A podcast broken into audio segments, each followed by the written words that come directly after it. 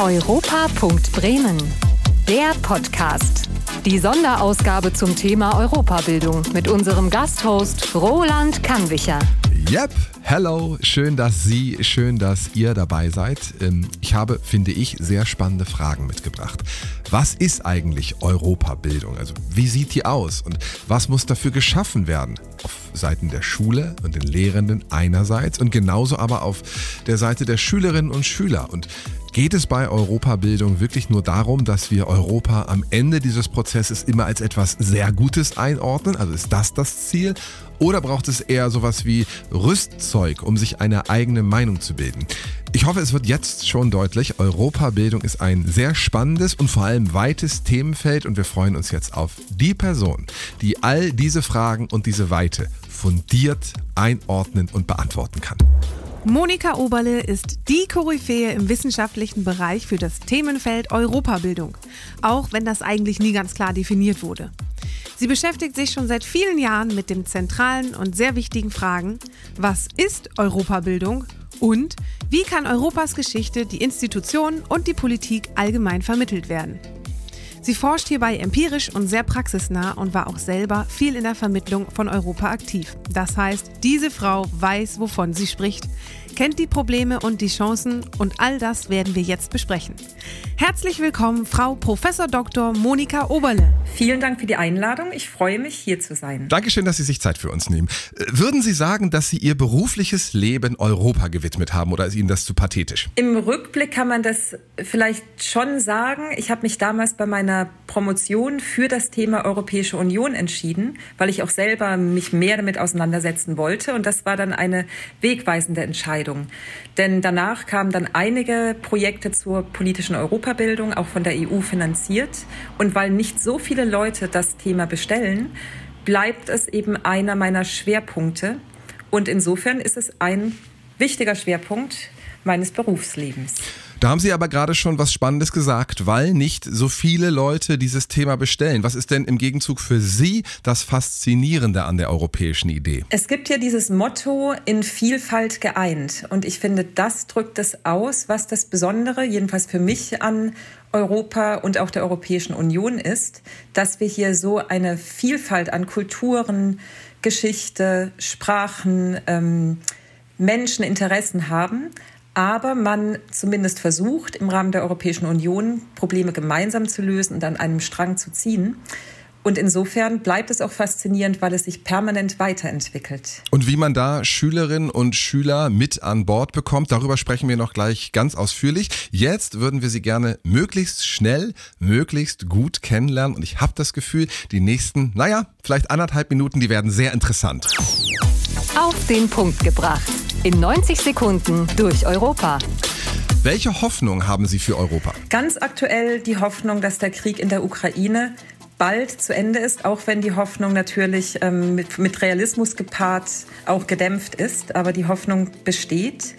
Und ähm, jenseits davon, dass der Nationalismus in vielen Ländern nicht wieder weiter erstarkt und man sieht, wie wichtig es ist, gemeinsam zu kooperieren und zu gemeinsamen Lösungen zu kommen. Wir nehmen, Sie haben es gerade schon gesagt, auf während der Ukraine-Krise. Jetzt sozusagen die Gegenfrage, wovor haben Sie Angst? Normalerweise würde ich jetzt antworten, ich habe keine Angst, sondern Sorge. Aber hier habe ich tatsächlich Angst. Im Moment habe ich Angst um die Menschen in der Ukraine, die von diesem Angriffskrieg betroffen sind. Ich kenne selber, ähm, habe, habe Beziehungen, weil eine meiner Mitarbeiterinnen tatsächlich aus der Ukraine kommt und mhm. ihre Familie noch dort ist. Davor habe ich tatsächlich Angst. Sorge habe ich aber auch tatsächlich, dass eben der europäische Gedanke verloren gehen kann, wenn ein erstarkender Rechtspopulismus und Rechtsnationalismus stattfindet. Übrigens auch jenseits des Atlantik. Auch das betrifft Europa. Europa braucht sozusagen Herzen und Gehirne, die für Europa schlagen. Sie lehren über Europa. Was soll denn Ihren Schülerinnen und Schülern bzw. den Studierenden dabei vermittelt werden? Zum einen, dass es bei Politik immer darum geht, unterschiedliche Interessen zusammenzubringen und auch ähm, Kompromisse zu schließen und man auch Mehrheitsentscheide braucht. Das heißt, wenn wir Streit wahrnehmen, Streit so im Umgangssprachlichen ja. und auch in Europa und in der Europäischen Union, dass das nicht bedeutet, dass hier grundlegend etwas schiefläuft, sondern dass das eben dazugehört, weil es unterschiedliche Interessen und Meinungen gibt. Und so eben zu sehen, dass in diesen Prozessen man auch ein, darauf einwirken kann und wie wichtig diese Entscheidungen für das eigene Leben sind. Können wir Europa überhaupt in den Klassenräumen verstehen oder geht das nur, wenn man reist, wenn man vor Ort ist? Ich würde sagen, auf jeden Fall sowohl als auch, auch aus, als, aus eigener Erfahrung. Ich bin sehr viel gereist. Bevor ich mit meinem beruflichen Leben startete, habe ich auch die ein oder andere längere Weltreise gemacht und ich habe in Italien gelebt, in London gelebt. Das sind natürlich ganz andere Erfahrungen, auch Menschen, die man kennenlernt, als man direkt im Klassenzimmer jetzt erfährt. Wir brauchen aber beides. Mhm. Denn so viel Sie reisen, da lernen Sie nicht automatisch etwas über die Europäische Union. Und äh, dazu braucht es dann eben doch gezielt politische Bildung. Und Schule hat die Chance, alle jungen Menschen zu erreichen durch unsere doch sehr wertvolle Schulpflicht. Ähm, wir haben am Anfang dieser Rubrik gesagt, das wird nur anderthalb Minuten dauern. Da sind wir jetzt schon doll drüber, aber es ist auch wirklich sehr spannend, was Sie erzählen. Ich, Ihre Meinung würde mich mal interessieren. Wenn ich Sie jetzt frage, ist die europäische Idee noch zeitgemäß, würden wir natürlich alle sagen, ja. Aber ich möchte es in einem Fokus stellen. Ist die europäische Idee noch zeitgemäß, während in Russland ein Autokrat über das Schicksal der Welt entscheidet, äh, die USA in, in China China, in Nordkorea überall Menschen sitzen, wo man das Gefühl hat, die nehmen uns gar nicht ernst? Eine kurze Antwort, zeitgemäßer denn je. Auf den Punkt gebracht. In 90 Sekunden durch Europa. Am 28. Juni in diesem Jahr freuen wir uns sehr, denn dann kommen Sie und Ihre gerade erlebte Begeisterung für Europa nach Bremen und Sie nehmen teil an unserem Fachtag Europäisch Lernen und Sie sprechen auch über Ihr letztes Projekt, was erst Mitte 2021 beendet wurde, also im Sinne einer Forschenden gerade eben erst fertig geworden ist. Und darüber möchten wir heute gerne ganz in Ruhe sprechen. Das ist nämlich irgendwas zwischen, finde ich, spannend und mutig. EU entschlüsselt. Jetzt mal im Klartext. Es geht dabei um das Jean Monnet-Projekt. Junge Menschen erreichbar machen mit politischer Europabildung. Das ist der Titel. Was genau steckt dahinter? Das, was draufsteht sozusagen. Und ich würde auch sagen, es ist spannend und auch ein bisschen mutig, weil es nicht viele Leute wagen. Und wir zeigen wollen, dass es machbar ist. Warum wagt das denn keiner? Warum ist das so? Viele, eben auch die Lehrenden in der Schule, haben die Vorstellung, die EU ist so komplex, dass sie selbst an der Universität schwer zu vermitteln ist, dass viele Akademiker und Akademikerinnen nicht wirklich durch, durchblicken. Mhm, Wie mhm. soll man das den Leuten vermitteln, die Schwierigkeiten haben, mit Sprache umzugehen, die sich abgekoppelt fühlen, die Vorurteile haben und die Lehrkräfte selber sind eben, dazu kommen wir vielleicht noch im Gespräch, auch oft nicht dafür qualifiziert und ausgebildet. Und wir wollten eben zeigen, dass man auch dieses komplexe Thema EU, und das war ja die Frage, worum geht es in dem Projekt, den wenig erreichten Zielgruppen vermitteln kann. Die sogenannten Bildungsfernen, bei denen wir ähm, auch weniger politische Bildung haben. Durch das Schulsystem, aber auch dann in der außerschulischen politischen Bildung, weil die eben nicht freiwillig an irgendwelchen politischen Bildungsmaßnahmen teilnehmen. Diese Jugendlichen finden wir in Deutschland zum Beispiel im Berufsvorbereitungsjahr oder den Berufseinstiegsklassen im berufsbildenden Schulsystem, was die, die Chance hat, dass man eben sie dort auch ähm, antrifft, weil es eine gewisse Verpflichtung hat, teilzunehmen. Genau, und da haben wir versucht, mit einem Workshop die EU auf Augenhöhe zu vermitteln. Genau, das finde ich spannend. Sie haben eben das nicht nur auf einer äh, forschenden Metaebene besprochen, sondern Sie haben ganz konkrete Dinge entwickelt. Zum Beispiel einen zielgruppenspezifischen Workshop, um EU-bezogene politische Kompetenzen dieser Jugendlichen zu fördern. Wie machen Sie das? Wie erreichen Sie denn junge Menschen mit diesem komplexen und abstrakten Thema, die sich bisher dafür überhaupt nicht interessiert haben? Erstmal muss ich einschränken, dieses bisher überhaupt nicht interessiert haben, trifft nicht unbedingt zu. Okay. Auch das geben die Studien nicht so her. Auch Shell Jugendstudie und andere Studien ist es jetzt nicht so, dass die Europäische Union oder Europa gar nicht interessiert. Aber in der Tat bei sogenannten bildungsferneren Menschen und Jugendlichen findet man da vielleicht weniger Interesse, oft auch eine Tabula rasa, weil man gar nichts so richtig damit verbindet. Aber das Desinteresse kann ich hier nicht bestätigen. Aber wie erreichen wir sie, dass sie sich damit auch auseinandersetzen und auch eben kompetenter werden, indem wir über Alltagsbezug gehen. Also wir stellen klar, mit Beispielen anschaulich greifbar, wo die EU im Alltag auch zu spüren ist. Wir begegnen ihnen auf Augenhöhe und eben nicht als die Lernenden, die da unten Studenten mit Trichter etwas vermittelt bekommen. Sollen, exemplarisch auf jeden Fall, fallorientiert und auch handlungsorientiert. Sie sagten schon, ein Planspiel spielt hier auch eine Rolle. Da geht es um ein Planspiel zur Vermeidung von Plastikmüll und einer Entscheidung des Europäischen Parlaments.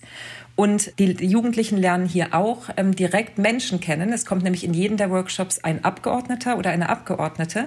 Jetzt in Corona-Zeiten war das dann virtuell mit einem Blick ins Wohnzimmer dieser Menschen, wo die Kinder durchlaufen und man mitkriegt, mhm. dass da tatsächlich echte Menschen mit unterschiedlichen Interessen Politik machen, die uns im Alltag später betrifft, im Guten oder auch mal weniger Guten.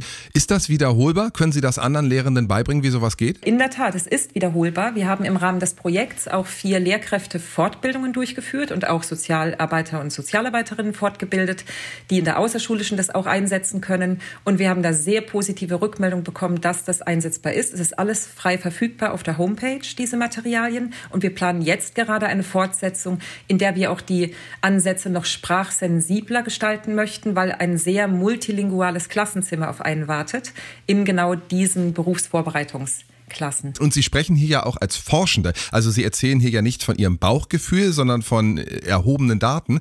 Ich, ich glaube, niemand kann es besser als Sie, wenn Sie es ein bisschen kompakt und konkret zusammenfassen. Wie kann man junge Menschen mit politischer Bildung erreichen? Scheint schwierig. Ähm, nein, es ist nicht schwierig. Es gibt viele Ansätze und es gibt viele erfolgreiche Ansätze. Es gibt nicht den einen Königsweg. Das sind die Prinzipien, die sich etabliert haben in der politischen Bildung, die Teilnehmendenorientierung, Handlungsorientierung, exemplarisch, fallorientiert zu arbeiten, aber auch konfliktorientiert ähm, mit Begegnungen, auch durchaus mit Exkursionen und ähm, Begegnungen mit Experten und Expertinnen und immer diesen Alltagsbezug herausstellen. Also herausstellen, dass Politik nicht das ist nur, was dort jetzt vielleicht im Bundestag irgendwelche Berufspolitiker, Politikerinnen machen, sondern dass Politik unser ganzes Leben bestimmt und auch in der Absence, also auch ohne Politik, müssten hier Entscheidungen getroffen werden. Mhm. Wenn Sie die Infrastruktur bedenken, wenn sie sich bewegen auf dieser Welt, wenn sie an Bildung denken, wenn sie an Arbeitsmöglichkeiten denken. Und wenn das klar wird, dann wird Politik sehr greifbar.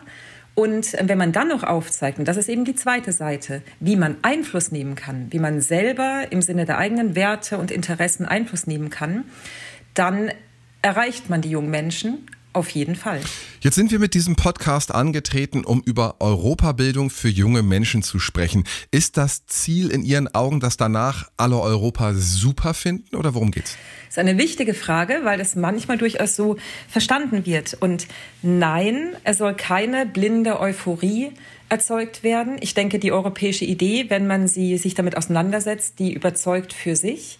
Wichtig ist auch die Probleme und auch die Konflikte aufzuzeigen und dass es unterschiedliche Ideen davon gibt, wie es weitergehen soll mit der europäischen Integration. Also es geht eher um ein, um ein europäisches Rüstzeug, was man den, den jungen Menschen mit an die Hand geben soll. Das finde ich ein, eine sehr schöne Formulierung, Herr Kannweiler. Äh, vielen Dank, bin ich zufrieden. Ähm, das, dann hake ich da doch nochmal nach. Woraus besteht dieses Rüstzeug? Welches Wissen brauche ich, um mich differenziert auf meine Art und Weise mit Europa auseinandersetzen zu können? Also ich möchte erst mal betonen, ich glaube tatsächlich, es braucht auch Wissen. Das kommt eben manchmal dann ein bisschen zu kurz, wenn man davon spricht, wir brauchen handlungsorientierte Ansätze und es muss greifbar werden, wir müssen etwas erfahren und dann wird europäisch gekocht. Und ich finde das wirklich wichtig, ganz, ganz wichtig, auch das Reisen, das Sie vorhin nannten. Mhm. Aber ich muss auch Verständnis haben, um auch die Nachrichten zu verfolgen und zu sehen, wie möchte ich eigentlich, dass sich die EU vielleicht demokratischer weiterentwickelt. Dazu muss ich erstmal verstehen, was die Rolle des Parlaments ist heute und des Rats und der Kommission. Sonst werde ich abschalten und bin abgehängt davon, wenn es um diese politischen Entscheidungen geht. Das heißt, ich brauche ein Grundwissen, auch über die Institutionen, über die Prozesse, die, durch, die, dort, die dort ablaufen, aber eben auch über die Einflussmöglichkeiten. Es gibt ein enormes Unwissen immer noch über die Europawahlen beispielsweise.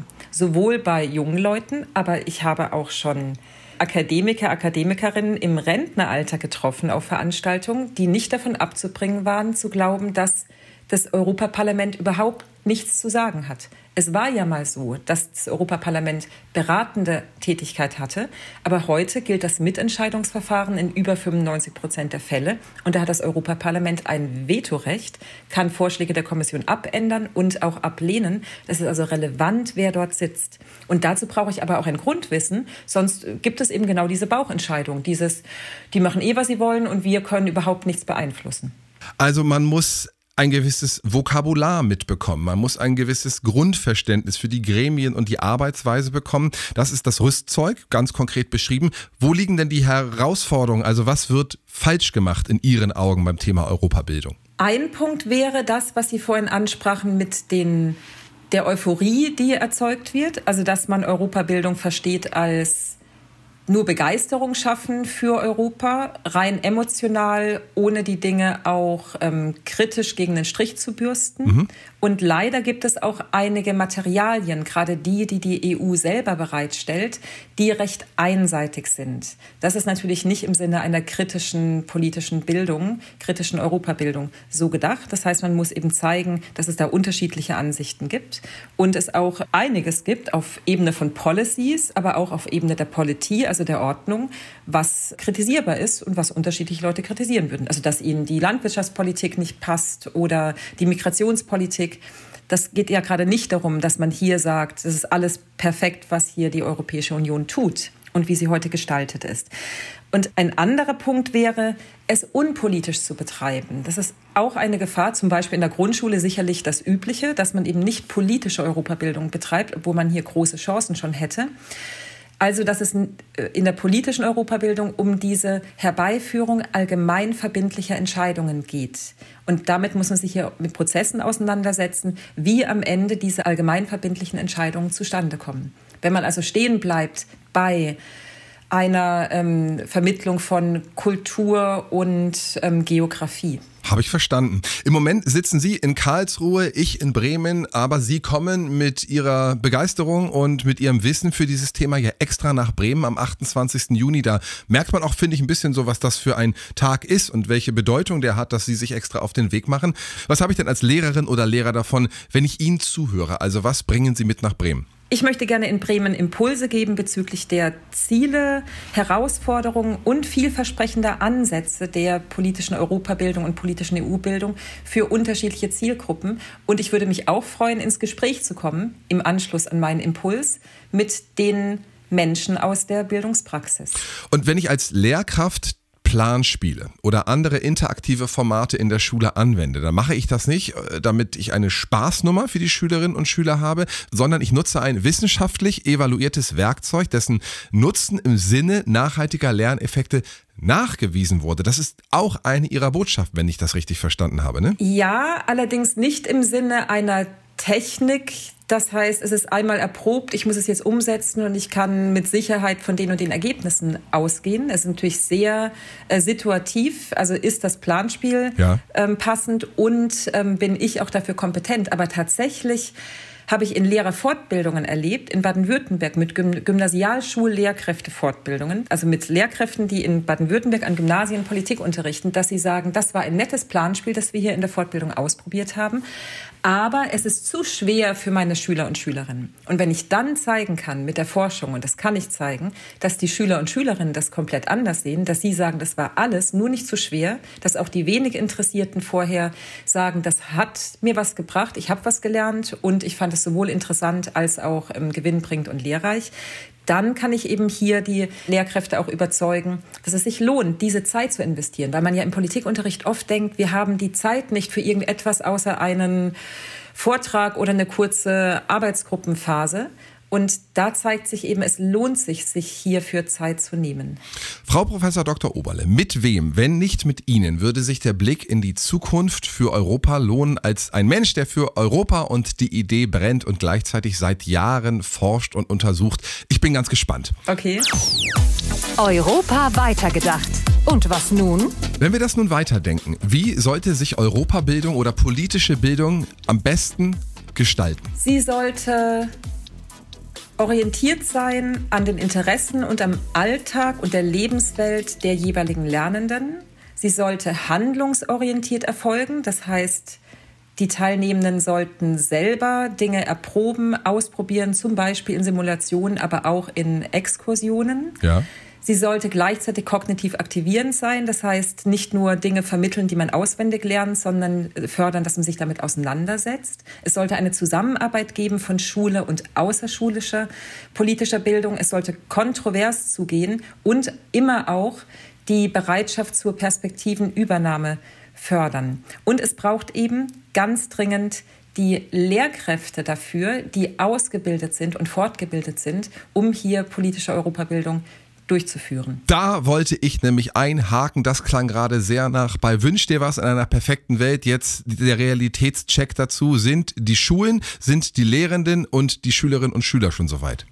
Also die Schülerinnen und Schüler sind soweit und äh, geht darum, jetzt loszuziehen und eben zu gestalten, umzusetzen. Auf die Schülerinnen müssen wir nicht warten. Aber tatsächlich haben wir ein richtig großes Problem. Ich weiß nicht, ob das der Öffentlichkeit so klar ist, dass wir einen enorm hohen Anteil an fachfremd erteiltem Politikunterricht haben in Deutschland. Wenn das für Deutschunterricht oder Matheunterricht der Fall wäre, dann würde das in einer Neujahrsansprache des ähm, Kanzlers vorkommen, um das mal etwas äh, tatsächlich, ich sage Ihnen mal Zahlen, es liegt nicht für alle Bundesländer vor, aber für Nordrhein-Westfalen haben wir offizielle Zahlen, dass über 80 Prozent des Politikunterrichts an Hauptschulen, über 60 Prozent des Politikunterrichts an Realschulen und immer noch über 30 Prozent des Politikunterrichts an Gymnasien von Lehrkräften erteilt wird, die dafür nicht ausgebildet sind. Weil man wahrscheinlich denkt, dass dieses Fach kann ja jeder. Und wenn ich jetzt gerade an mein Thema denke, die Europäische Union, da wird augenfällig, dass das nicht geht die Leute müssen dafür ausgebildet sein. Und selbst, das ist der nächste Schritt, selbst die Leute, die Politik studiert haben, haben entweder keine EU in ihrem Studium gehabt oder wenn das der Fall ist, wissen sie selbst, wie hoch die Dynamik ist. Da verändert sich ja ganz viel, sowohl fachlich als auch fachdidaktisch. Ja. Das heißt, wir brauchen hier dringend eine bessere Lehrkräfteausbildung. Wir brauchen die ausgebildeten Lehrkräfte im Unterricht und wir brauchen Lehrerfortbildungen zur EU-Bildung. Was möchten Sie den Lehrenden gerne mitgeben?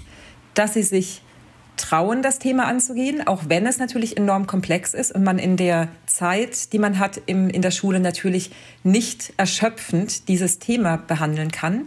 Aber ich möchte Ihnen mitgeben, dass Sie sich selber ständig weiterbilden, mit dem Thema auseinandersetzen und mit innovativen und spielerischen auch Ansätzen mit den Schülerinnen sich mit der EU auseinandersetzen. Liebe Frau Professor Dr. Oberle, es hat ganz viel Spaß gemacht, Ihnen zuzuhören. Ich durfte Ihnen dabei ja sogar auch noch zugucken. Wir waren die ganze Zeit ähm, per Videokonferenz verbunden. Man sieht Ihnen in Ihrer Körpersprache und in Ihren Augen an, wie Sie für dieses Thema brennen. Deswegen äh, werden wir uns sehr, sehr freuen, Sie am 28. Juni hier in Bremen zu begrüßen, persönlich kennenzulernen. Und äh, wir können wirklich nur allen, die gerade zugehört haben, Lust darauf machen, auf diesen Tag und auch eben Sie kennenzulernen. Und natürlich stehen Sie außerhalb des Vortrags dann wahrscheinlich auch noch bereit für Gespräche, ne? Selbstverständlich, gerne. Und man kann mich auch immer kontaktieren. Juhu, vielen Dank für Ihre Zeit. Tschüss. Danke, dass Sie zu diesem Thema einen Podcast machen. Alles Gute. Europa.bremen. Der Podcast. Die Sonderausgabe zum Thema Europabildung mit unserem Gasthost Roland Kannwicher.